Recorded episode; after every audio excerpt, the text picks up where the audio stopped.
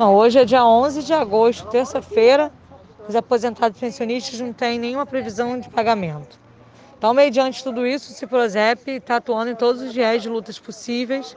Fizemos uma reunião ontem na Preve Campos, saímos com a resposta de que não tem previsão.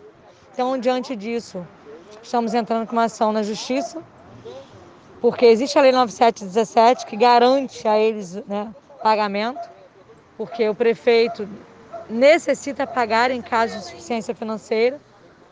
A prefeitura precisa cobrir essa folha e fazer o pagamento, não está sendo cumprida a lei. Então estamos também agindo na justiça. Só que além disso, muito além disso, precisamos chamar a atenção da mídia, de todos da população, para que eles entendam o que está acontecendo com os aposentados e pensionistas. Então, diante disso, estamos aqui, o Ciprozep está aqui na porta da prefeitura acampando e só sairá daqui depois que os aposentados e pensionistas receberem.